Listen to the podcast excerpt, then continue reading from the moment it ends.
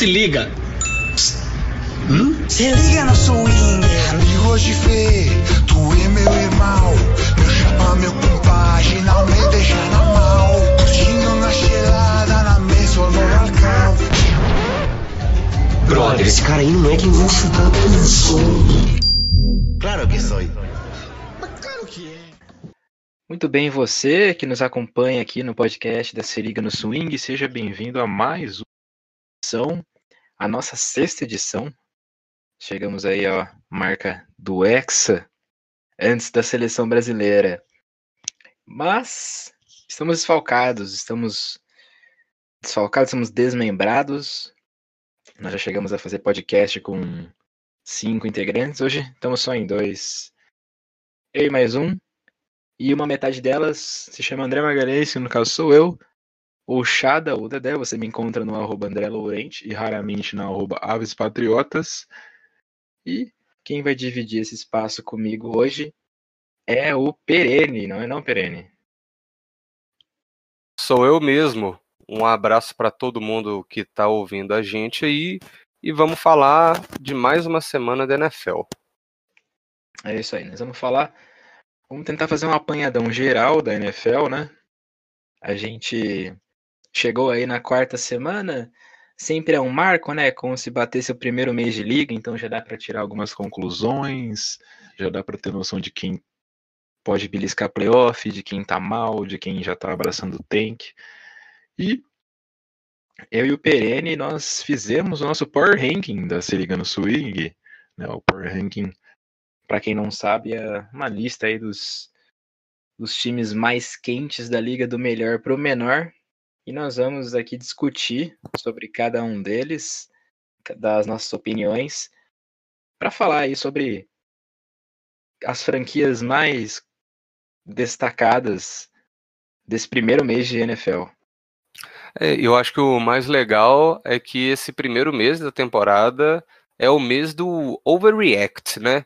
Então, tirando alguns times que a gente já esperava que fossem dominantes, como o Patriots, o Chiefs, é, o Saints tá, e o Rams do lado do NFC, é, tem muita coisa no miolo que acaba mudando, as, as, percepções vão se alterando com o passar dos jogos. Quem, gente, quem começou muito bem vai freando, quem começou mal dá uma melhorada.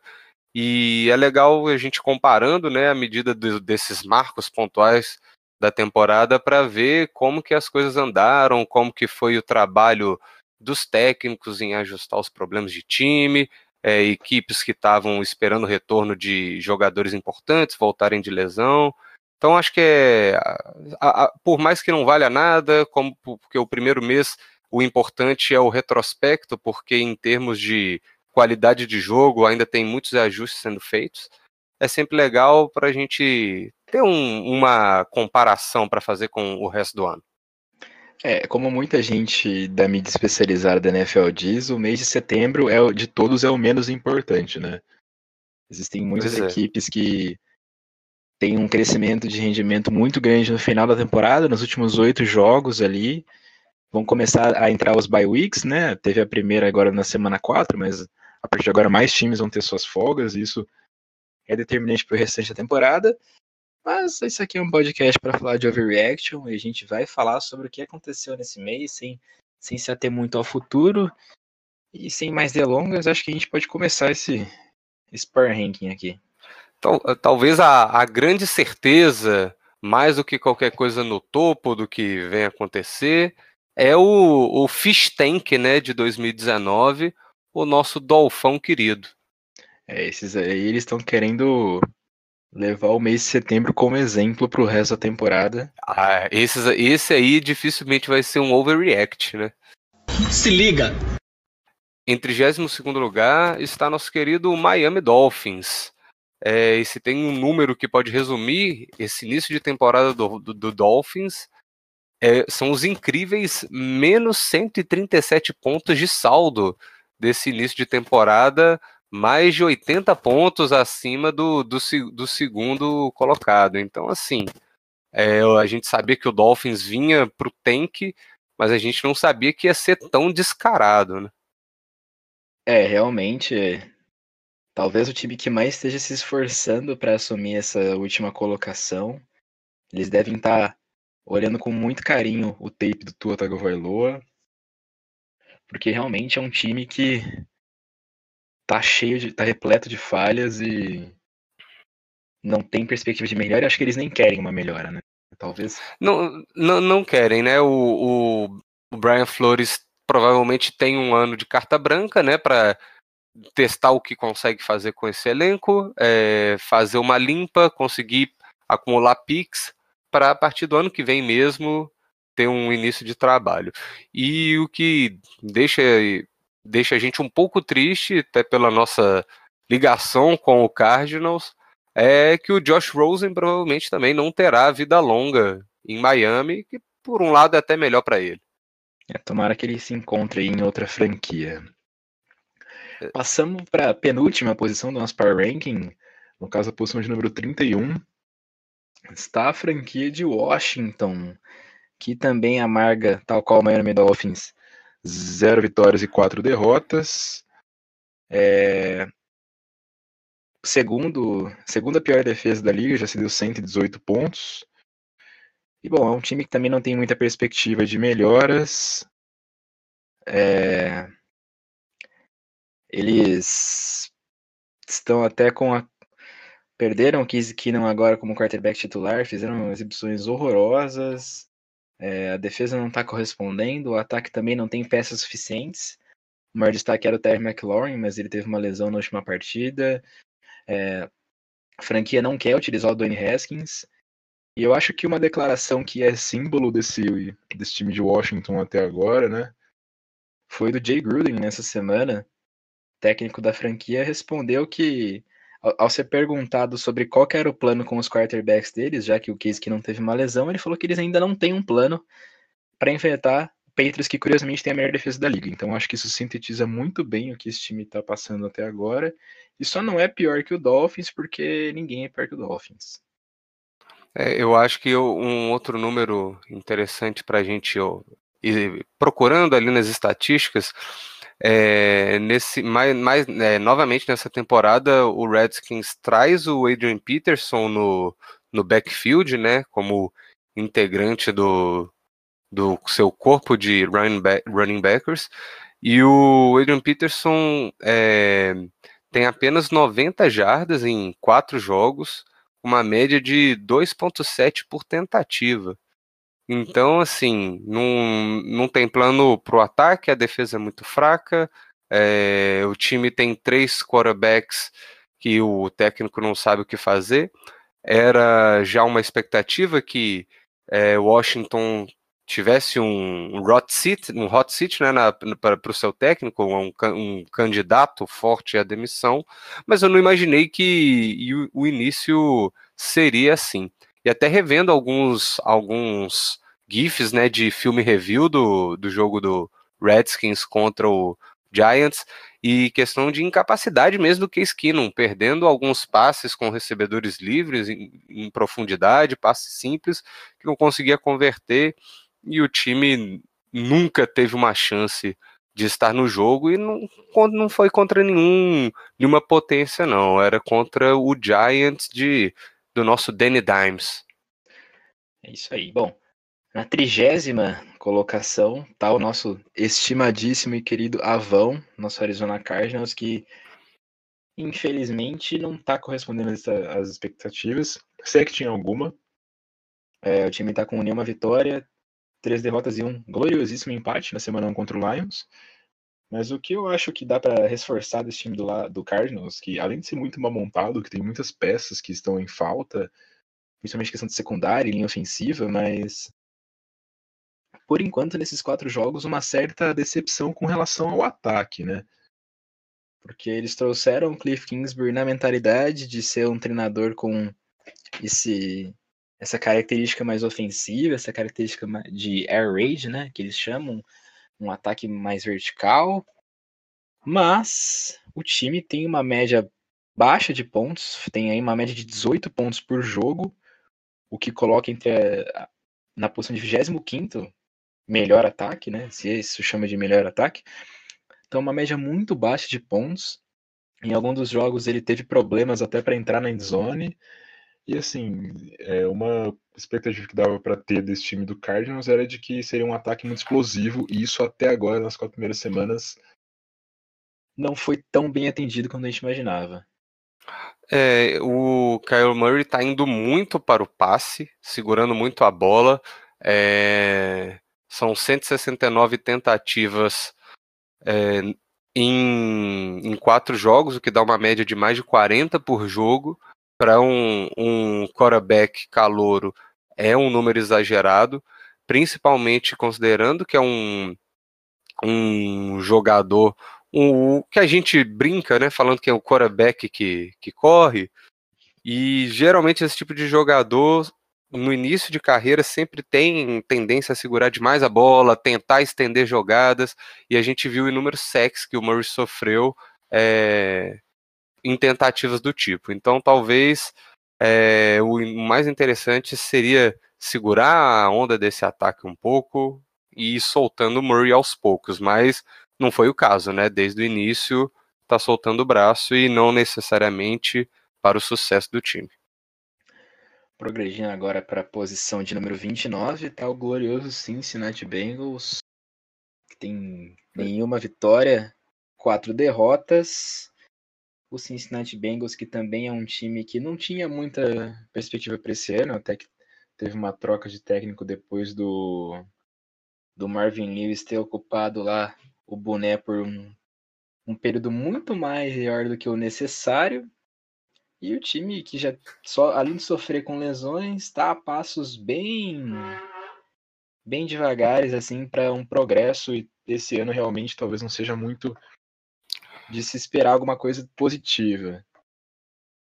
É, o Bengals tem um, um, grupo envelhecido né, no time, tanto no ataque como na defesa. O principal jogador de defesa ainda é, o, é o Gino Atkins, é, já fora do, do, do seu auge.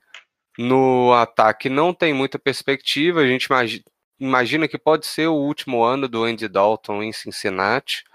É, até, eu até comentei em edições anteriores do podcast que o, que o Bengals fez alguns jogos difíceis para os seus adversários, mas esse último jogo, fazendo só três pontos no Steelers do Mason Rudolph, realmente não, não foi de. Não, não é para animar ninguém. E uma das poucas boas surpresas da temporada, é que era o John Ross, escolhido alguns drafts atrás na, na primeira rodada, enfim começou a mostrar um bom jogo e foi colocado na IR essa semana. Uma, uma tristeza para o time que tem o AJ Green fora também, deve voltar só na semana 6, eu acho. É, se eu não me engano, eles estão com três recebedores ativos para a semana 5. É. Prosseguindo. Bem, bem, bem bonito isso. É maravilhoso. Ainda mais tendo um quarterback como o Dalton para mandar a bola, então. Só maravilha. Prosseguindo, a gente tem o New York Jets na 28 colocação, o conhecido time da mononucleose. O Jets teve a graça de uma bye week na última semana, que foi de ótimo timing, afinal de contas, perderam o Sam Darnold para a doença do beijo. E aí perderam o Trevor Seaman no primeiro jogo sem o Darnold. Entrou o Luke Falk, e coitado não não pôde fazer muita coisa contra o Browns e depois contra o Patriots. Vem uma bye week em ótimo momento, mas ainda assim é um time que sofreu com lesões dos seus principais jogadores e ainda tem um recorde de, de nenhuma vitória e três derrotas, então mesmo que eles tenham uma, uma projeção para evolução, ainda tem um caminho bem longo para o restante da temporada. É, o Jets está é, numa situação engraçada, porque geralmente essa bye week nunca é interessante que ela venha logo no início da temporada, né? Sempre é bom que ter, ter esse descanso mais ali no, no meio do calendário para dividir um pouco melhor. Mas se eles perdendo o Sam Darnold logo no início do ano, essa folguinha e dar mais uma semana para ele recuperar desses beijinhos é, veio a calhar. O problema é que o time já volta do bye contra o Eagles, não deve ter muita chance de vitória. E além do, do, do Sam Darnold, ainda tem lesões do calouro de primeira rodada, não Williams, é, o CJ Mosley, grande aquisição linebacker na, nessa free agency também está machucado, então assim, não é uma situação fácil. E por mais que tenha perdido dois quarterbacks nesse início da temporada, cabe destacar também que uma franquia que escolheu o genial, a genialmente ofensiva Adam, Adam Gaze, até aqui é, é o 32 segundo ataque em jardas, com uma média de 196 jardas por jogo. É incrível isso, né? É, eles marcaram 33 pontos até agora em, em três jogos. Mano. E na posição número 27, que é a idade em que, em que os famosos falecem, então um time que também está à beira do falecimento, que é o Denver Broncos. É, que como se não bastasse teve duas ter zero vitórias e três derrotas teve duas derrotas em casa com field goals no, no estouro do cronômetro o que só aumenta a dose de melancolia eu acho muito legal é, você contratar para o seu cargo de head coach o coordenador defensivo da melhor defesa do ano anterior, e vocês demorarem três semanas para não só na quarta semana o time conseguiu o primeiro conseguiu o primeiro sec da, da temporada e também uma uma franquia que vem há alguns anos com problemas de quarterback e na free agency achar que Joe Flacco ia ser a solução é complicado, né? É, acho que o Flaco, apesar de tudo, teve alguns bons momentos, mas assim, em, em muitas partes de jogos ele parece desinteressado. E é muito estranho dizer isso de um quarterback, né, que está envolvido em absolutamente todas as jogadas. Mas, né, é o desde o Super tá Bowl, o Flaco nunca nunca se mostrou, desde que o Ravens deu aquele aqueles 120 milhõeszinhos para ele, ele nunca mais mostrou a mesma gana. É, não dá para julgar, né? E se não, né, não dá para julgar e tá errado, né? É a, é a pergunta que fica. É, se, o, se o Flaco ficou conhecido muito tempo por ser o cara de forçar as, as, as faltas de interferência, né? É, hoje ele virou o, o check down Flaco, então tá um, um time chato de assistir os Broncos. Prosseguindo agora no número 26, está o querido Pittsburgh Steelers do nosso amigo Drug, que conseguiu a sua vitória, a sua primeira vitória na temporada na semana passada contra o Bengals, que foi um grande duelo entre dois times 0-3. Tá sem o Ben Roethlisberger, o mesmo Rudolph tá tendo que carregar. E, bom, é um time que não tem muita progressão. E acho interessante mencionar nesse caso que caso ele, que se o Steelers mantiver esse retrospecto negativo, principalmente aí estando entre as 10 piores campanhas, ele vai dar uma gostosíssima pique alta para o Miami Dolphins, né? É, faz parte do processo de tanking do, do, do Dolphins também, trocar, fazer a, a, a, troca por jogadores só com times com poucas chances de, de boas campanhas. E apesar de tudo, o Steelers está apenas um jogo atrás do, do líder de sua divisão, né? Divisão. É, a EFC Norte começou começou embolada nesse, nesse início de temporada. O Steelers, se mostrar alguma força, ainda consegue brigar, embora a gente não acredita muito, não acreditamos muito nisso, né? Nesse depois desse um mês de temporada. Seguindo na posição número 25, e 25 é o número da liderança que esse time teve no Super Bowl que estamos falando dos Atlanta Falcons, que infelizmente talvez concorra aí ao título de time mais pinto mole da liga, provavelmente. Porque é um time com bons talentos na defesa e no ataque, mas que parece que tá gasto, já foi o tempo, não, não consigo entender direito, assim. É, eu fico me perguntando sobre o trabalho do Dan Quinn, né? É, o Falcon sofre também com lesão, mas até aí quem não sofre. É, o, o Matt Ryan, provável que termine a carreira com vários recordes da posição de quarterback, que é sempre muito produtivo, mas né, tem, tem sofrido turnovers que comprometem o resultado final. Nessa última semana passou para mais de 300 jardas de novo, mas sem lançar para touchdown. É, o Falcons perde jogos que não deveria perder, tira vitórias em confrontos difíceis como com o Philadelphia, mas perde pro perde pro Colts, desse ano, que é um time que a gente não acredita que vai brigar. Perde para o Titans, que é um time que é sempre meio piada, e, não, e, e, perdeu, não foi de pouco, não. Fez só 10 pontos no Titans. Então é, é complicado, porque esses times com ataques interessantes, né? É sempre a gente sempre torce um pouco para que eles estejam na briga, para a gente ter alguns jogos divertidos, mas não parece ser o caso do Falcons de 2019. E só complementando, o Falcons desperdiça uma grande oportunidade de acumular vitórias nesse começo de temporada, porque estamos falando de um período em que o Panthers está sem o Ken Newton e o Saints está sem o Drew Brees. Então, metade da divisão está com quarterback reserva e mesmo assim eles estão na lanterna, que é meio preocupante. Pois é, é, talvez seja um dos hot seats né, desse início de temporada, seja do Dan Quinn lá em Atlanta. Prosseguindo para um cara que não tá com hot seat, afinal de contas ele tem 10 anos de contrato, na posição número 24, o Oakland Raiders também que agora inaugura um grande bloco né, de times com duas vitórias e duas derrotas, são 13 times no total.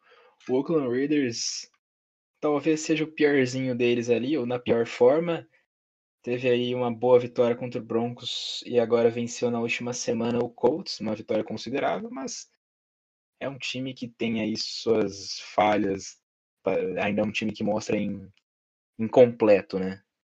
E ainda tem um confronto chegando aí do, dos Raiders com o Bears na próxima semana. É, lembrando que o nosso Gruden, quando chegou em Oakland, achou que seria uma boa ideia mandar o, o Mack embora e hoje ele lidera uma das melhores é, defesas da liga lá em Chicago, enquanto a defesa do, do Raiders continua sem ser lá grande coisa. Passando para número 23, talvez um dos times que mais tenham surpreendido nas últimas duas semanas, começou perdendo os dois primeiros jogos, né?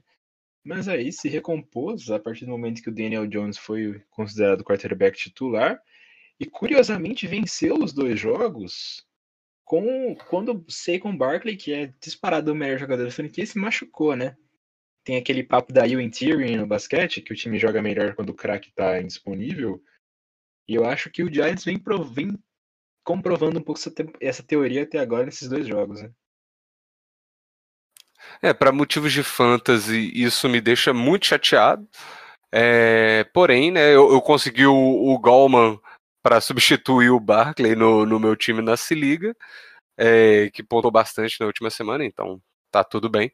É, porém, né, essa, as vitórias vieram contra Bucks, que era um time que a gente não dava muito, é, não dava muito por ele no início de temporada, e contra o Redskins, que é o nosso ficou em penúltimo lugar na nossa na nossa análise aqui. Então, né, ficar de olho ainda um pouco nesse Giants, porque a defesa é fraquinha. É, vamos ver o que, que vai acontecer nas próximas semanas. Assumindo a posição número, de número 22, os dois patinhos na lagoa vão para o Tennessee Titans, que sempre se mostra um time inconstante, que você não sabe se é bom ou se é ruim, e vão seguindo a risca essa linha, não sabendo se são bons ou são ruins, estão com um recorde de 2-2 conseguiram, por exemplo, uma vitória importante contra o, o Browns na primeira semana e agora contra o, o Falcons, mas perderam, perderam, por exemplo, jogos para o Colts. Então, é sempre aquela, o Titans é sempre aquela coisa. Quando você acha que vai, não vai, e quando você acha que não vai, acaba indo, né? Pois é, eu acho que a, a, o grande destaque na, na última vitória, né, na, nessa, na, nessa última semana, foram as foi o bom jogo do recebedor, do A.J. Brown, e também recepção para touchdown do Corey Davis. O Mariota é, sempre teve como principal alvo em seus anos da liga o Delaney Walker, também rendia muito com. rendia muito exagero, né? Mas boa parte da sua produção vinha de passes para running backs. Então ele desenvolvendo alguma química com, com seus jovens wide receivers pode ser um, um bom caminho aí para o futuro, se é que a gente possa ver esse ataque mantendo uma certa consistência de produção nas próximas semanas. A defesa do Titans é uma defesa interessante, tem bons nomes lá, o ataque mesmo, que é aquela coisa do Mariota, né? No, no vai ou, ou, vai ou racha. Eu não, eu não acredito que vai, né? Acho que já deu, mas início de temporada ele tem tempo para mostrar alguma coisa. Pois é, passando para a 21 colocação, a gente tem o Minnesota Vikings, que está em um 2-2, e o Vikings naquela onda de mediocridade, né? Tem um problema ali que o Kirk Cousins não está conseguindo produzir. Os seus recebedores, que são do, provavelmente, uma, provavelmente uma das melhores duplas de recebedores da liga, Adam Thielen e Stephen Diggs, não estão recebendo bolas. E quem tá carregando esse ataque é o Dalvin Cook, que para mim, até agora nesses quatro jogos, foi o melhor running back correndo com a bola, né? Pensando só nesse aspecto de, do handoff para ele, para mim ele, ele foi o melhor até o ano, tem 410 jardas terrestres, uma média de 5,8 jardas por carregada. Então ele tá dando aí a, a letra desse ataque do Vikings, mas que no jogo aéreo tá encontrando muita dificuldade.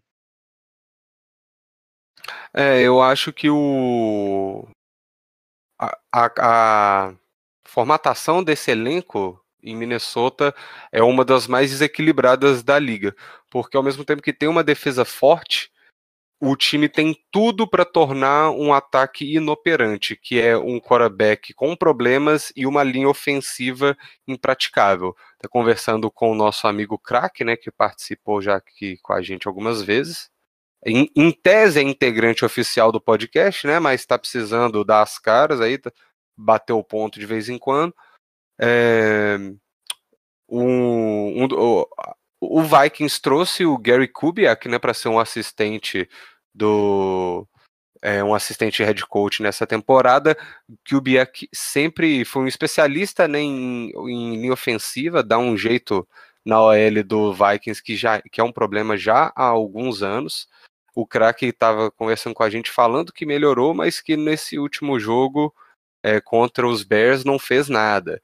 E aí, o pouco que o Bears conseguiu produzir no ataque com o Chase Daniel, substituindo o Trubisky, na boa defesa do Vikings, mas mesmo assim, a, os 16 pontos sofridos, o Vikings não conseguiu superar, e é algo preocupante para o resto da temporada, porque apesar do Bears ter uma defesa forte, o Cousins não estava produzindo nos outros jogos.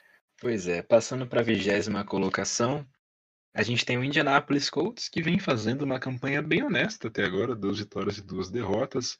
Uma dessas derrotas foi na prorrogação para o Los Angeles Chargers. A gente sabe, né, o Colts sem o Andrew Luck, uma aposentadoria que pegou todo mundo de surpresa, então era uma temporada sem tantas expectativas, mas eles vão aí é, com seu recorde de 50%, sofreram com algumas lesões e assim, para mim é uma, uma campanha bem honesta do Colts até agora. É, eu acho que no caso do Colts a mediocridade é uma benção, né? A gente não esperava muita coisa do desse time. O Jacob Brissett, vou usar o mesmo adjetivo que você falou, faz uma temporada honesta. A gente acompanhou ele, o, início de carreira dele nos Patriots, sempre pareceu um quarterback que não, não, não era para ter espaço na, na liga e se mostra um titular sólido, né? Já tem 10 touchdowns e só duas interceptações nesse, nesses quatro primeiros jogos. São bons números. Prosseguindo em 19 com um time que também da AFC Sul e que também está surpreendendo com um quarterback diferente do que a gente imaginava no começo da temporada, o Jacksonville Jaguars, que perdeu o Nick Foles no primeiro jogo e aí teve a grata surpresa chamada Gardner Minshew, quarterback vem tendo números muito sólidos e um carisma gigantesco por usar um bigode e uma bandana. Combinado com uma defesa boa, é um time que ainda tem suas, in suas inconstâncias, mas não está tão mal como muitos poderiam imaginar, né? Pois é, é teve, tem um, teve um certo renascimento do Leonard Fournette nesse início de temporada. Acho que ele é o jogador com mais jardas que ainda não conseguiu correr para um touchdown, mas voltou a ter bons jogos quando estava se mostrando um bust né, no, nos últimos tempos. É, o Garner Minshew, por mais que tenha se, tenha se mostrado um jogador carismático, meio queridinho assim da, da torcida, de todos os outros times. Eu ainda tenho minhas ressalvas com ele, porque eu vejo ele segurando muito a bola, dificuldade para soltar a bola mais rápido. A, a, por sinal, isso é algo que eu queria comentar mais cedo. Os quarterbacks jovens dessa geração têm uma dificuldade absurda de admitir que uma jogada não deu certo e, e jogar a bola fora. E nisso você vê possibilidade de turnovers, Até de lesão, sacks né? desnecessários, enfim. Até uma possibilidade de lesão, Oi? né?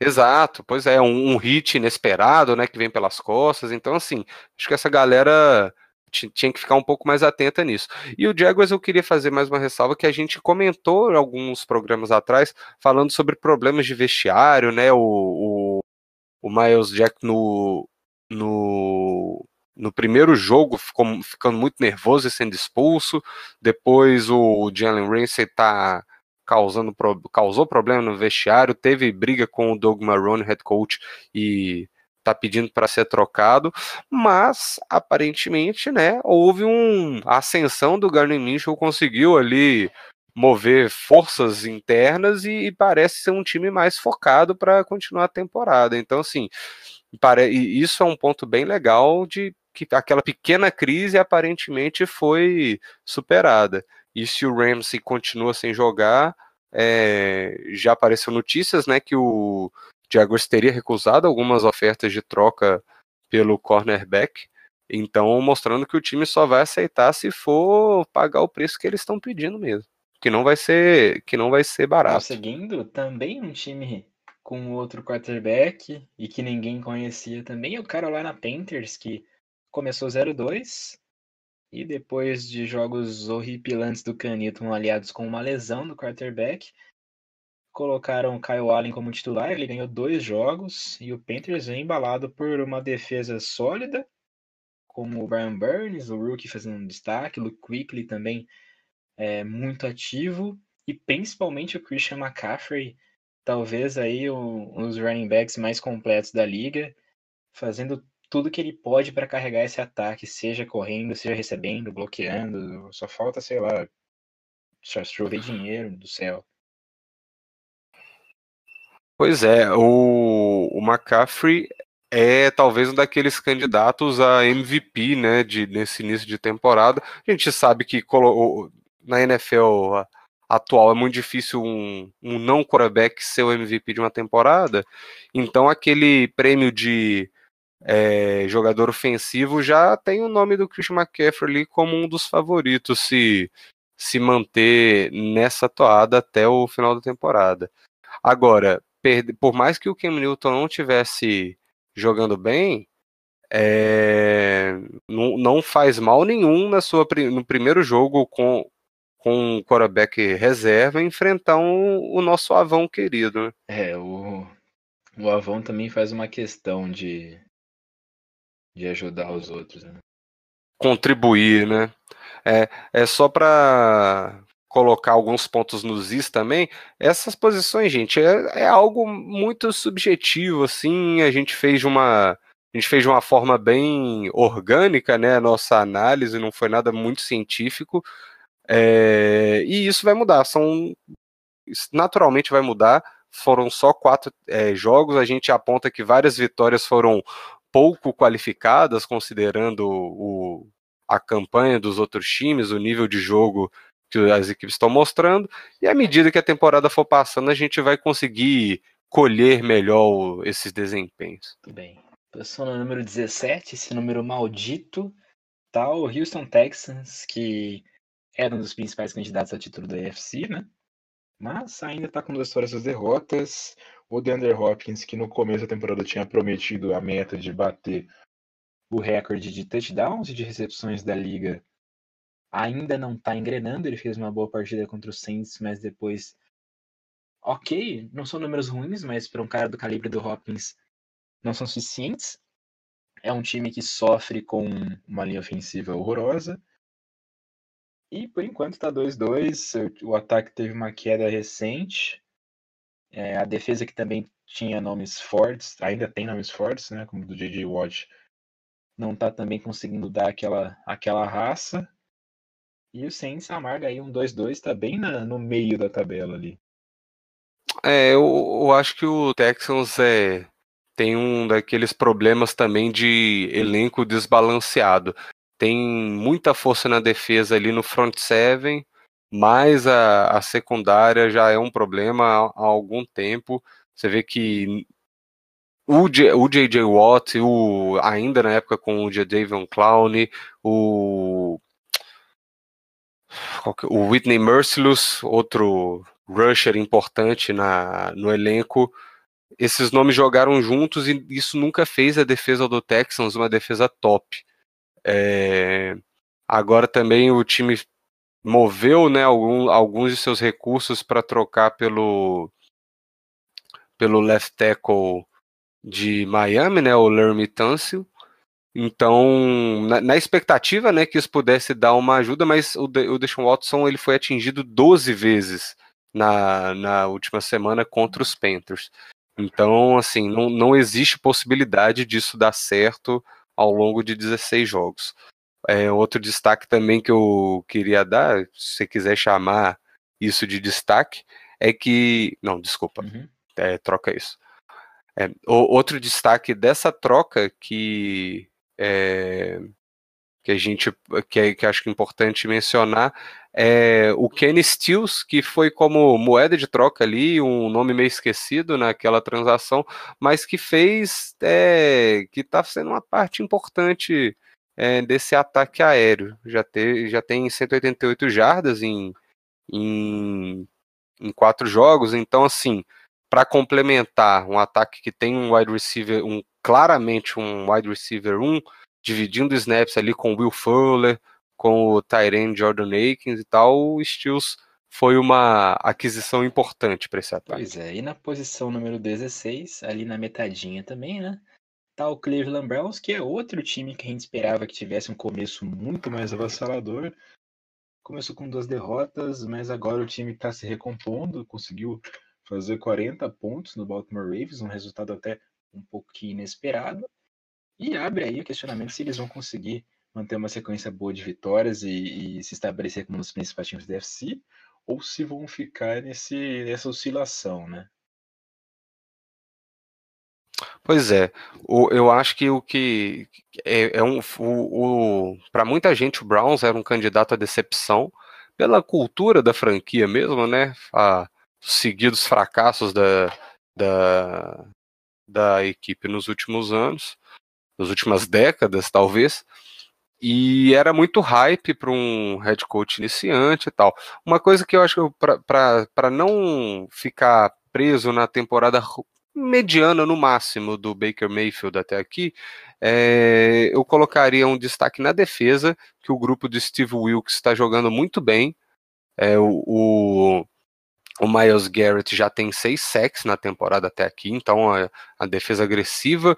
O, o, que o Wilkes não conseguiu fazer né? é, em Arizona em poucos jogos. Pois é, em poucos jogos o, o, o Browns mostra ter um grupo promissor ali, com bons, bons cornerbacks também, como Denzel Ward, Greedy Williams. É um grupo é, interessante na defesa. Front seven também, com bons jogadores. É, e o meu, um dos meus destaques ofensivos é, é o Nick Chubb, que o rapaz está jogando muita bola nesse início de temporada, colocaria ali entre no top 5 dos running backs desse comecinho de ano. Passando para o número 15, está o nosso Los Angeles Chargers, que também está 2-2. É, teve suas oscilações, perdeu para o Lions, ganhou do Colts. É um time que sofre muito com lesões, teve muitas lesões no começo da temporada na parte da defesa, agora tem lesões entre os wide receivers, também ficou três jogos sem o Melvin Gordon, que estava lá no, no holdout dele. Um time promissor, mas que ainda está 2-2, é, teve, enfrentou adversários não muito fortes, mas é o Chargers, é um, é um time que beliscou playoffs, teve a segunda melhor campanha geral do ano passado, então a gente não descarta de, um, de uma boa projeção para o futuro, né? Pois é, e o que a gente falou no início, que o importante nesse início de temporada é acumular vitórias, e diria não só isso, né? Acumular vitórias e evitar lesões. E o time voltou de Miami com o Melvin Ingram machucado. É, então, ficar de olho, né? Porque a defesa tem bons nomes, mas em número de jardas é, é só a 12 da liga até aqui. É, e aquele, uma análise bem, bem é, burra de números, não vou fazer nada é, mais qualitativo. Mas em números de em, em, jarda, o ataque é o quinto melhor da liga e a defesa é a décima segunda melhor, ou seja, são números é, para um time, um time tem que estar mais de, de uma campanha de 50%. Ok, só quatro jogos até aqui, mas né, era pro, pro Chargers estar tá com um, um, retrospecto um pouco melhor. Na 14 colocação, um time que está surpreendendo muita gente aqui na, na se liga no swing, que é o Buccaneers, né? Eles, ok, eles perderam pro Giants pois é. na semana 3, mas teve aquela gloriosa decisão do Bruce Arians de sofrer uma falta para deixar o kicker mais longe do field goal, mas eles mandaram um recado para toda a liga ao ganhar do Los Angeles Rams e ganhar com muito ponto, 55 a 40. Não é qualquer time que faz 55 pontos numa defesa que tem o Aaron Donald, um dos melhores jogadores da NFL. E o Bucks, o James Winston, se re... fazendo uma temporada muito decente, apesar do primeiro jogo ruim contra o 49ers, vem se reerguendo nesses dois últimos jogos e o time termina essa, esse primeiro mês com uma visão bem otimista, muito melhor do que eu imaginava que eles estariam nesse ponto. Pois é, é, é, claro que a gente não vai ficar falando muito no IC, mas era para esse time estar tá com três vitórias e uma derrota, né? O jogo com o Giants, o time abriu mão de uma vantagem de 18 pontos, teve a chance para vencer no finalzinho e o que, que o Matt Gay errou um chute simples para garantir a vitória, mas o, o Bruce Arians teve uma semana boa de trabalho, né? O time conseguiu uma vitória importante em Los Angeles contra os Rams e tem o, o, o, o Bucks tem alguns destaques individuais mais interessantes nessa temporada, né? O time contratou o Chuck Barrett, que era um, um edge rusher lá dos Broncos, que nunca foi titular, sempre dividia a posição ali com Shane Ray na rotação, era foi, foi entrou no time na época que ainda a dupla de rushers era Von Miller e, e DeMarcus Ware. É, mostrava bons jogos, mas era um jogador de rotação. O rapaz já está com 10 sacks em apenas 4 jogos. É, não me importa muito fazer projeção de sobre a possibilidade de quebrar o, recorde de sacks do Michael Strahan, mas ele tem um, um, início de temporada bem explosivo, um jogador que não foi draftado, está na quinta temporada, é, veio praticamente sem custo para o time. O, o, além do James Winston, que tem uma, uma temporada de provação ali, o, tem aval do Bruce Arians, né, que só aceitou, que estava interessado nesse trabalho porque queria trabalhar com o Winston. O Mike Evans, que segue sendo um dos melhores recebedores da liga, mas esse todo mundo já sabia. E acho que a gente tem a ascensão do Chris Godwin, né? Que tem sido um dos melhores recebedores da, da temporada até aqui exemplo, também. Ele é o terceiro recebedor com mais jardas na temporada. Fica atrás só do Cooper Cup do que no Allen. É. Um começo bem impactante do recebedor do, de Tampa Bay. E o Winston é o quinto quarterback com mais jardas lançadas. Então é um ataque que tá botando a bola para viajar. E o principal cuidado é não ter os turnovers que o Winston rotineiramente comete, mas se o Bruce Arians conseguir corrigir isso, é um time que pode ter um, um upside legal. Pode ser um time chato, pode ser um time chato. É um número também, só para destacar, a gente seguir nossa lista, o James Winston contra Blitz em 2019, foram 31 passes completados de 39 tentados, 525 jardas, 6 touchdowns e nenhuma interceptação para um rating perfeito de 158.3. Agora na nossa 13 terceira posição está o Baltimore Ravens. O Ravens que começou voando, né, o ataque fulminante liderado pelo Lamar Jackson, que mostrou que está sabendo passar, mas perdeu um pouquinho do, do ritmo frenético, né? Nesses dois últimos do jogos. Gás. Teve uma derrota para o Chiefs, que é ok, é ok perder para o Chiefs, né? Mas teve uma derrota considerável por Browns. A defesa, que era um dos pilares dessa equipe no ano passado, mostrou muitas falhas contra o Browns, principalmente no, no corpo de linebackers e, e, e na secundária. É, e a, as, aí é um, a gente coloca em perspectiva as duas vitórias foram contra Cardinals e Dolphins, então talvez é, colocaram um hype muito acelerado no Ravens ainda precoce, mas é um time que está com um ataque bem versátil, bem perigoso. Só que essas falhas na defesa são preocupantes. E o time também teve turnovers que foram trágicos no jogo contra o Browns. É, eu acho que no, no, nos últimos jogos o Lamar Jackson teve um, um, uma certa regressão comparado aos dois primeiros. É, como eu falei, são, é muito pouco jogo até aqui para a gente ter uma, algo mais definitivo, né, uma análise mais complexa, mais completa. Mas, assim, talvez essa posição para o Ravens seja até alta demais, porque foram duas vitórias contra times irrelevantes para a temporada perdeu para um dos melhores times e perdeu para o Browns que ninguém estava acreditando. Então, assim, é, é mais um para a gente ficar de olho para ver se vai ficar por aí mesmo ou vai continuar, vai, vai seguir, vai abraçar ainda, ainda com mais força a mediocridade. No nosso número 12 temos o Detroit Lions, que é muito surpreendente. Pois é. Agora, talvez o time mais surpreendente da NFL nesse ponto, né? É, que se a gente entrar naquela brincadeira do IC, era para ter uma vitória se não tivessem perdido uma liderança de, de 18 pontos contra o Arizona Cardinals lá e não tivessem empatado né, no, na prorrogação. Mas o Lions é um time muito surpreendente. Ganhou de times fortes como o Philadelphia Eagles, do, o Los Angeles Chargers. Fez um jogo muito disputado contra o Kansas City Chiefs. Então, o, o Matt Stafford jogando muito bem, a, a defesa com bons nomes, a linha ofensiva, um dos principais destaques também.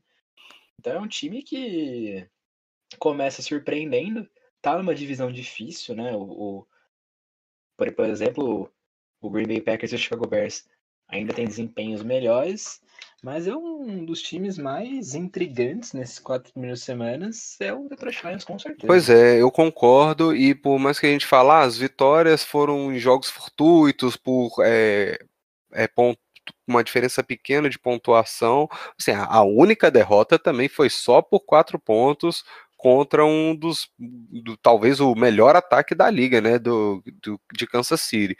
Então, é, e a gente viu algumas coisas bem interessantes, né, que o Matt Patricia tentou fazer com a defesa é, do, do com a defesa contra o ataque do, do, Patrick Mahomes nessa última semana, colocando vários jogadores em spy, enfim, né, ninguém conseguiu parar esse ataque direito ainda, então tem que tentar coisa diferente. E, se, por mais que o, o Chiefs tenha, tenha marcado 34 pontos, é, o Mahomes não passou para nenhum TD. Então, né, alguma coisa ali Deus pode ter mostrado algum mapa da mina para as outras defesas. Então, vamos ficar de olho. É, do ponto de vista assim de esquema, eu acho interessante também que por mais que o Jim Bob Cooter, coordenador do, de ataque do, do Lions até o ano passado, tenha sido um nome interessante que circulou né, no, no debate nos últimos tempos, é mais interessante ver o, o Matt Stafford nesse no, no, estilo mais natural dele, né? Soltando o braço, é, é, um ataque mais divertido de assistir. E agora, em 11, fechando o bloco dos times com duas vitórias e duas derrotas, tem o Philadelphia Eagles, que é um time que nos quatro jogos que jogou, todos foram apertados, todos foram decididos aí por uma posse. As derrotas foram até marcadas por drops cruciais dos seus jogadores, principalmente o Nelson Aguilar. Mas é um time muito forte, é um time que tem um elenco bom, sofreu bastante com as lesões e conta com uma temporada muito boa do Carson Wentz até agora e conseguiram uma vitória importante contra o Packers lá na última semana com Thursday Night, então tiveram uma preparação mais curta, mas mesmo assim conseguiram ir lá. E a defesa forçou uma interceptação no final. Então é um time muito interessante, mas a gente coloca um pouco abaixo no Power Ranking porque estamos analisando esse primeiro mês e de fato tiveram duas vitórias e duas derrotas. Então esse tipo de retrospecto acaba pesando um pouco para para determinar as posições. Pois é, eu acho que fatalmente o Eagles entra no top 10, é um dos times é, favoritos, né, de contenders a chegar ali na, no fim de semana de conferência, mas é, o que a gente tem aqui, até aqui é uma campanha 2-2. É, o, o Ents teve bons momentos, alguns jogos um pouco mais incons, inconsistente, principalmente ali contra Detroit, contra Atlanta ele teve altos e baixos, começou o jogo até contra o Redskins ele começou o jogo mais devagar e recuperou no segundo tempo. Então assim, é, a gente sabe que o que o Eagles é, tem um elenco forte, por mais que tenha sofrido com lesões, é, tenha tem é, recuperado, vai ter tempo de, de dessa galera voltar. Então vamos ficar de olho, porque acho que é um dos times mais fortes, que com um dos elencos mais parrudos de toda a liga. E tem a possibilidade né, de, de conseguir uma troca pelo Jalen Ramsey, que seria uma, uma grande aquisição. E agora, abrindo o nosso top 10, que são todos os times aí com pelo menos três vitórias, abre o nosso top 10 o Buffalo Bills. Pois é. Tá com três, três vitórias e uma derrota. É um time que, obviamente, o ataque levanta suas dúvidas, mas vem chamando atenção por uma defesa muito forte, que foi crucial nas vitórias que teve.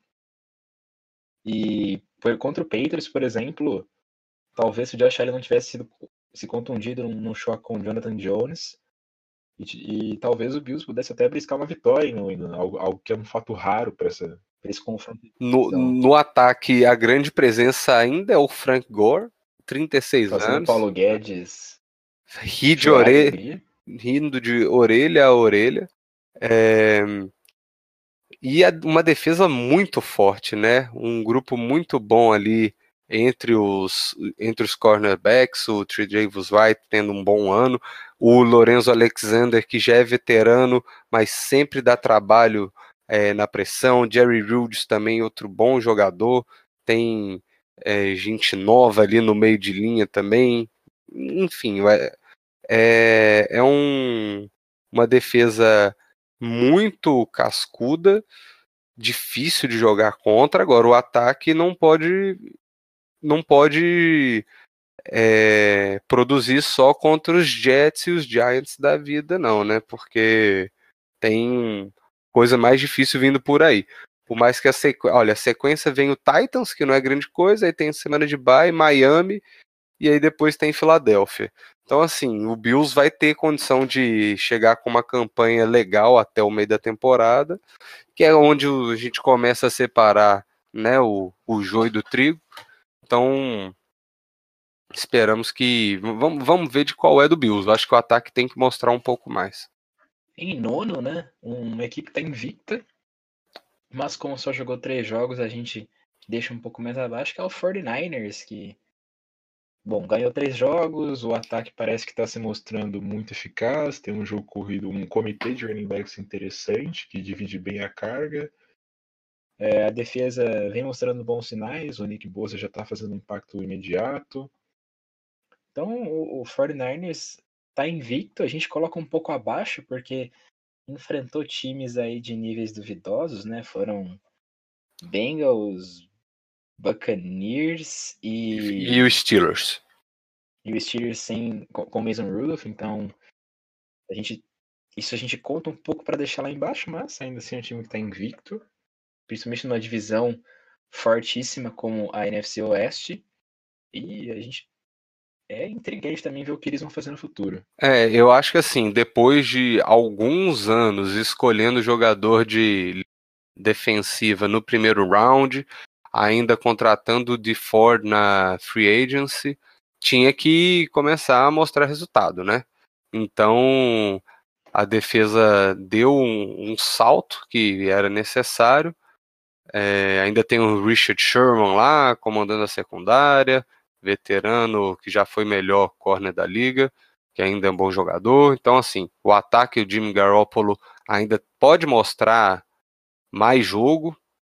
É, acho que foi um pouco protegido pelo, pelo, pelos esquemas do, do Kyle Shanahan, mas ele particularmente acho que pode jogar melhor. Ainda assim, né, tem que acompanhar como vai ser à medida que os jogos vão passando. Então vai começar né, esse início de temporada tem um jogo a menos, então vamos acompanhar. Mas no retorno de bye pega o Cleveland, que é um, um jogo interessante, um dos, dos raros bons Monday Night Footballs dessa temporada. A gente segue para o número 8, nosso Chicago Bears. Que bom, continua sendo uma das melhores defesas da NFL, né? Liderados pelo Khalil Mack, que não tá para brincadeira. Mas eles têm um problema chamado Mitch Trubisky lá no ataque, que o quarterback não tá conseguindo entregar o necessário que esperavam dele. Inclusive se machucou contra o Vikings, o Chase Daniel assumiu a, a bucha e conseguiu ganhar do Minnesota Vikings, um, um jogo importante. E por mais que o ataque não tenha dado uma resposta tão impactante. É um time que tá 3-1, perdeu só na estreia pro Packers, o que é um jogo esperado, já que é uma freguesia um pouco que incomoda um pouco a franquia de Chicago, mas é um time que tá 3-1 e é, é, sempre bom ter um, um grande cuidado com essa defesa que é uma máquina de forçar turnovers e sacks. Então, pode ser um, um grande problema para jogos de playoff, por exemplo. Pois é, o, o, Bears é um time encardido, chato de jogar, mas é outro que tem que mostrar mais força no ataque, né? O Matt Nagy, a gente já pegou no pé dele aqui por ser um dos uns gurus de, de jogo ofensivo, e nessa temporada o Trubisky está sendo muito questionado. Então até acredito que essa lesão aí pode fazer bem, porque o vamos ser, vamos ser sinceros, né? O, o Chase Daniels não, Chase Daniels pode entregar, acho que a, a, mesma coisa que o Trubisky. A diferença seria um pouco, sei lá, força no, no braço, né? Não é como se o Trubisky estivesse lançando bomba à torta e à direito. Agora, número 7. Nosso número da sorte, Dallas Cowboys, que conheceu a sua primeira derrota no jogo contra o New Orleans Saints mas é um dos times mais completos da liga até agora. Tem uma defesa com ótimos nomes, principalmente no corpo de linebackers, ali com o Jalen Smith e o Leighton Van Der Esch, dois, dois caras jovens. E o ataque nas rédeas do Kellen Moore, né, o novo coordenador ofensivo, está se mostrando mais criativo, está conseguindo tirar o melhor do Dak Prescott. É... Isso aliado com um bom corpo de recebedores, uma ótima linha ofensiva e o Ezekiel Elliott para para carregar no jogo terrestre. Né? É um time muito bem balanceado e nivelado por cima e que ocupa aí a nossa sétima colocação porque enfrentou alguns adversários um pouco duvidosos. Pois é, a, na maior parte dos Power Rankings o Cowboys estaria mais alto do que no nosso, e a gente pegou um pouco no pé nisso, porque foram duas boas vitórias contra Giants e Redskins, mas até aí quem nunca. Depois ainda pegou o Dolfão, que ganhou de 31 a 6, mas foi um jogo que o time já não jogou tão bem. E aí ia até New Orleans e marcar só 10 pontos contra o contra o, o Saints, ainda sem Drew Brees, né? Foi um pouco decepcionante. Então, é aquela coisa, hora de segurar o hype e e vamos ver o que que é que o time tem para mostrar ainda. Nas próximas três semanas, Cowboys enfrenta o Packers em casa, depois vai a Nova York enfrentar o Jets, que deve ser mais um jogo tranquilo, e recebe depois o Eagles. Então são dois jogos difíceis nas próximas três semanas. Vamos ver de qual é desse Cowboys mesmo. E o adversário do Dallas Cowboys no próximo jogo é o time que ocupa a nossa sexta colocação, que é o Green Bay Packers, que, sob o comando do Matt LaFleur, vem se mostrando um time balanceado e interessante para o futuro, né? É, só teve a sua última, sua primeira derrota contra o Eagles, um jogo que foi decidido nos, nos, nos minutos finais. Montou uma defesa interessante até para até para tirar um pouco da responsabilidade para o Aaron Rodgers, a defesa ter, assumir um certo protagonismo. E o ataque vem, vem funcionando bem, o Davante Adams com grandes atuações, o, um, o Aaron Jones começando a, a trazer resultados no jogo terrestre. Então o Packers é um time muito bem nivelado também. É, acho que o Packers é um time que tá aí nessa posição um pouco pelo calendário fácil desse início de temporada, embora, né, venceu o Chicago, mas é aquela coisa, né? Um jogo marrento, de 10 a 3. E assim, é, eu acho que o ataque ainda não chegou no, no seu melhor jogo. É, acho que o, a, a, a, defesa assumiu um certo protagonismo nesse início de temporada. Então vamos ficar de olho, né, para ver como que o, o Aaron Rodgers e companhia vão se comportar aí para ver se retomam a, a importância assim para a franquia. É, acho que o Packers é ainda o favorito de, da, de uma divisão difícil, mas acho que que é, tá, tá na, deve ficar na, nas mãos do de Green Bay. Só acho que assim a defesa ela não é tão boa quanto as pessoas falavam, mas ela tá jogando melhor que o ataque. Então assim para o bem ou para o mal, o time precisa de reajustar um pouco expectativas e entender suas limitações e qual é seu teto até o final da temporada. Inaugurando agora o nosso top 5, temos o vice-campeão do ano passado, Los Angeles Rams, que perdeu sua invencibilidade de um, uma forma sonora, tomando aí 55 pontos do Bucks, 55 a 40. O Rams é um dos times mais completos, tem um ataque sólido, né? O, o Goff não é aquela coisa toda, mas ele corresponde ao que o McVay quer o Cooper Cup é o segundo com, recebedor com mais jardas, então é uma peça muito importante. E a defesa tem, é repleta de bons nomes, mas em decorrência dessa última derrota, ele cai um pouquinho no Power Ranking, fica ali na quinta colocação, mas isso não é de todo ruim, é um time muito bom. É, eu, eu, só acho que assim, é, em alguns pontos o, o Rams decepcionou na qualidade né, da, das vitórias. Talvez a vitória mais sonora tenha sido contra o Saints no jogo que o Drew Brees se machucou. E teve um jogo apertado contra a Carolina na, na estreia da temporada e um jogo em que, que o, o Browns poderia ter empatado na campanha final. Então, assim, fica, fica aquele gostinho de quero mais. Eu vejo muita gente. mas não convence, né? Pois é, eu acho que eu tô vendo muita, muito, muitos podcasts que eu escuto né, na, na imprensa americana começando a questionar o, o, o, o contrato do Jared Goff. Então, é, pode ter alguma pressão diferente né, do que tem, foram nos últimos anos lá para o Sean McVay e companhia. Agora o time tem uma sequência de três jogos, é, no mínimo interessante, que vai até Seattle, depois recebe o 49ers e vai até os Falcons, que já pode pode estar tá desesperado para voltar para a temporada na semana 7. Então vamos ver o que será do Rams nessa próxima semana, mas tem assim um, um apesar de estar no topo do nosso rank, né, no, no top 5, acho que tem um quesinho assim de decepção. Subindo as escadas, a gente tem outro rival da NFC West na, na quarta colocação, que é o Seattle Seahawks, que está aí com três vitórias e uma derrota, mas um, um, time que vem jogando muito bem nos dois lados do campo. Russell Wilson, como sempre, é, carregando esse ataque, que agora tem o Will Disley surpreendendo com, com, bom, com touchdowns, tem o DK Metcalf, o rookie o Rook bombadão com bons números, a defesa com, com seus nomes já conhecidos vem, vem segurando um pouco os adversários, e o Seahawks é, nem tanto segurando, mas vem garantindo resultados, mas o, o ataque é o seu grande destaque e o time está 3-1.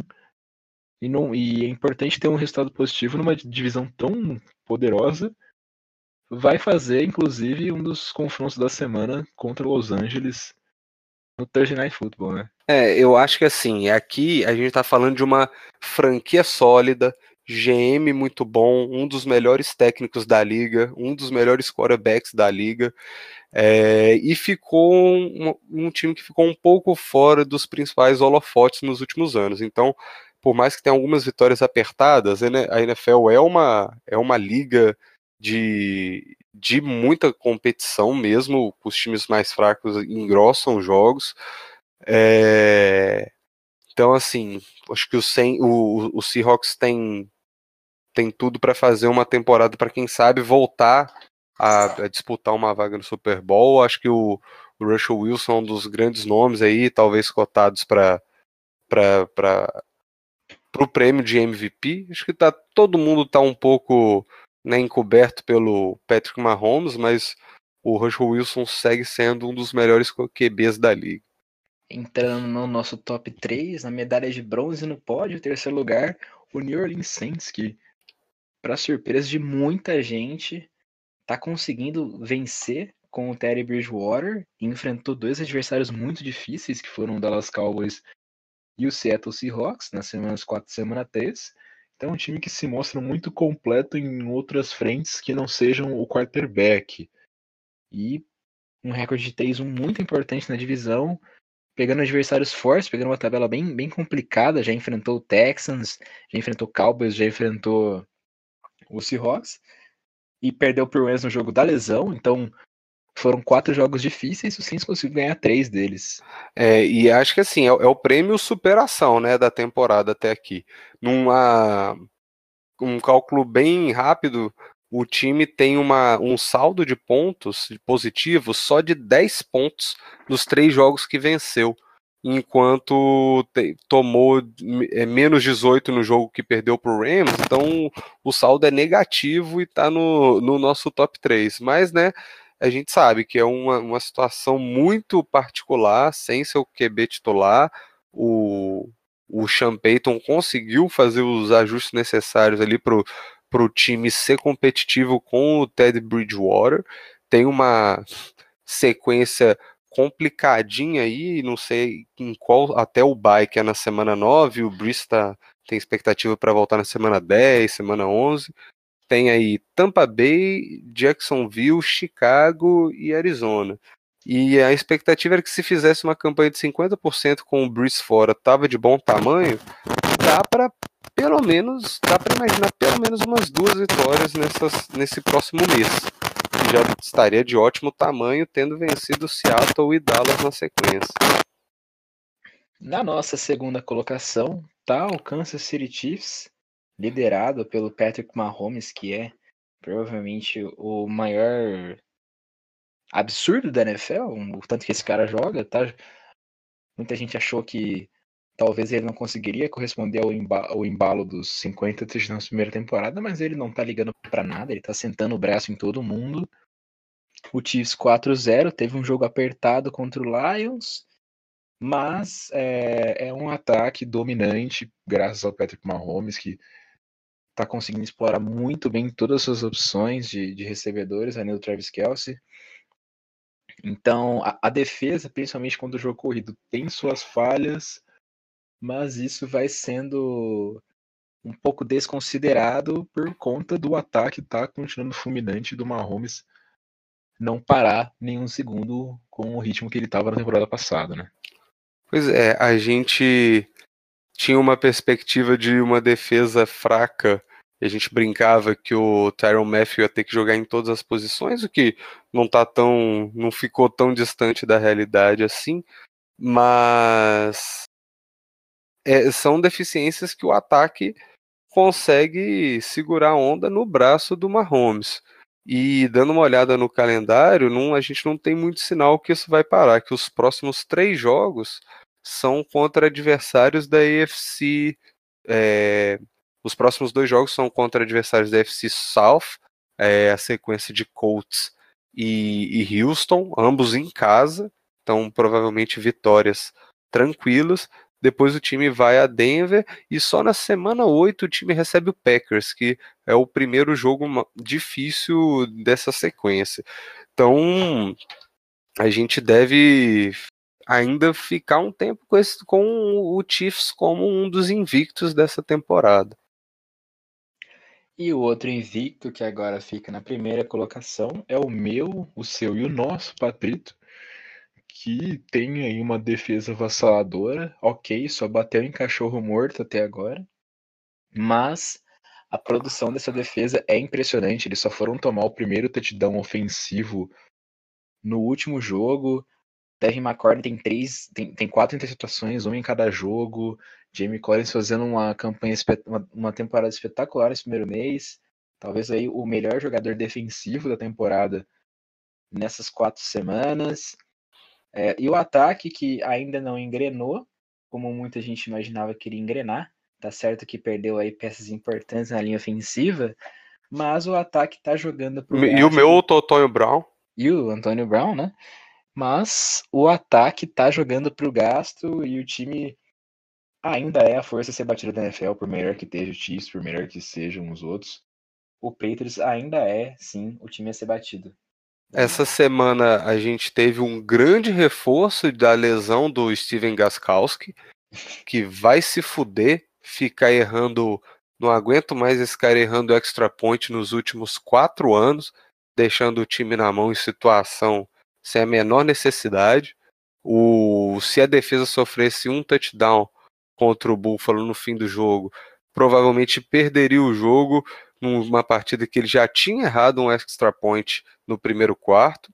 O ataque não estava conseguindo fazer mais nada e esse um ponto seria a diferença para uma derrota. Ainda bem que a defesa conseguiu segurar o ataque do Buffalo ali no finalzinho. E, e realmente é, é, só bateu em cachorro morto, mas a gente não sabia que o Steelers seria cachorro morto na semana 1. O, ainda era o Big Ben jogando. E se a gente comentava sobre a fragilidade do, do calendário do Patriots, vem uma sequência aí que é Redskins, Giants e Jets. Então, assim, o e, e depois ainda é Browns e Ravens. Então, o Patriots pode chegar na semana 10, que é o bye, ainda estando invicto, porque tem um calendário realmente muito generoso. E eu acho que é, uma das coisas que eu percebi vendo o jogo dessa semana, no fim do jogo, o Belichick estava muito sorridente na sideline, o que é pouco comum, e dava para ver a satisfação dele de treinar essa defesa. Então, assim, é uma defesa que a gente, como a gente acompanhou na última década, que ainda não pressiona muito o, o, os quarterbacks, mas tem uma secundária jogando em altíssimo nível e o play calling, assim, ele tá impecável. A gente vê principalmente em jogadas é, em jogadas seminais de terceira, terceiras descidas, desde o ano passado, o Belichick e o Brian Flores, no caso, chamando blitz muito bem posicionados, mandando jogadores de secundária na pressão e o time conseguindo produzir muito é, nessas né, no que eles chamam né, de situational football. Acho que o Super Bowl foi todo assim. A, a, o time conseguiu pressionar muito os, o Jared Goff é, sem um grupo muito estelar de jogadores é, de pass rush, então conseguindo extrair produção do Donta Hightower, que não jogou essa semana, do Kyle Van Noy, que a gente é, cornetava e hoje é um dos grandes jogadores dessa defesa e, e, segue produzindo muito a interceptação, fumble no final do Jamie Collins foi de uma pressão do Kyle Van Noy muito bem posicionada na blitz no finalzinho do jogo. Então assim, é, é uma defesa que tá muito divertida de, de assistir, principalmente que eu tenho ela no Fantasy e ela me salvou duas semanas já. É, o ataque eu acho que vai ser mais ou menos na toada do ano passado mesmo. Quando o time não conseguir estabelecer o jogo corrido, o Brady vai sofrer porque não tem bons alvos. A, a real é essa. Mas acho que o calendário ajuda muito. Então, assim, um QB hoje que é no máximo um game manager, que eu acho que é seguro, não é, não é nenhum exagero falar isso, nenhum demérito também com uma defesa jogando em alto nível, com o melhor técnico da liga, isso eu acho que disparado, é, é suficiente para manter o time no topo do nosso primeiro power ranking. É, essa questão do Belichick chamar jogadas defensivas é engraçado, né? Porque, por exemplo, tinha o Matt Patricia, que era muito bem quisto pela mídia especializada, mas quem via os jogos do Patriots sabia que ele tinha suas falhas ele no play calling, ou o Super Bowl contra o Eagles escancara isso. Aí o Belichick passa um pouco a função para o Brian Flores, mas fica ali de olho, às vezes metendo o dedo. E aí o Flores saiu e ele falou: ah, quer saber? Chega, eu vou assumir isso e já era. Bom, o Belichick é uma das principais mentes defensivas da história da liga, se não for a maior. É... E foi o que eu vi um comentário no Twitter hoje que foi bem pertinente, assim, era uma análise de, de filme né, da, de uma blitz que a defesa do Patriots manda, e é uma blitz em que todos os recebedores estão marcados e tá vindo uma pressão dos dois lados em cima do quarterback.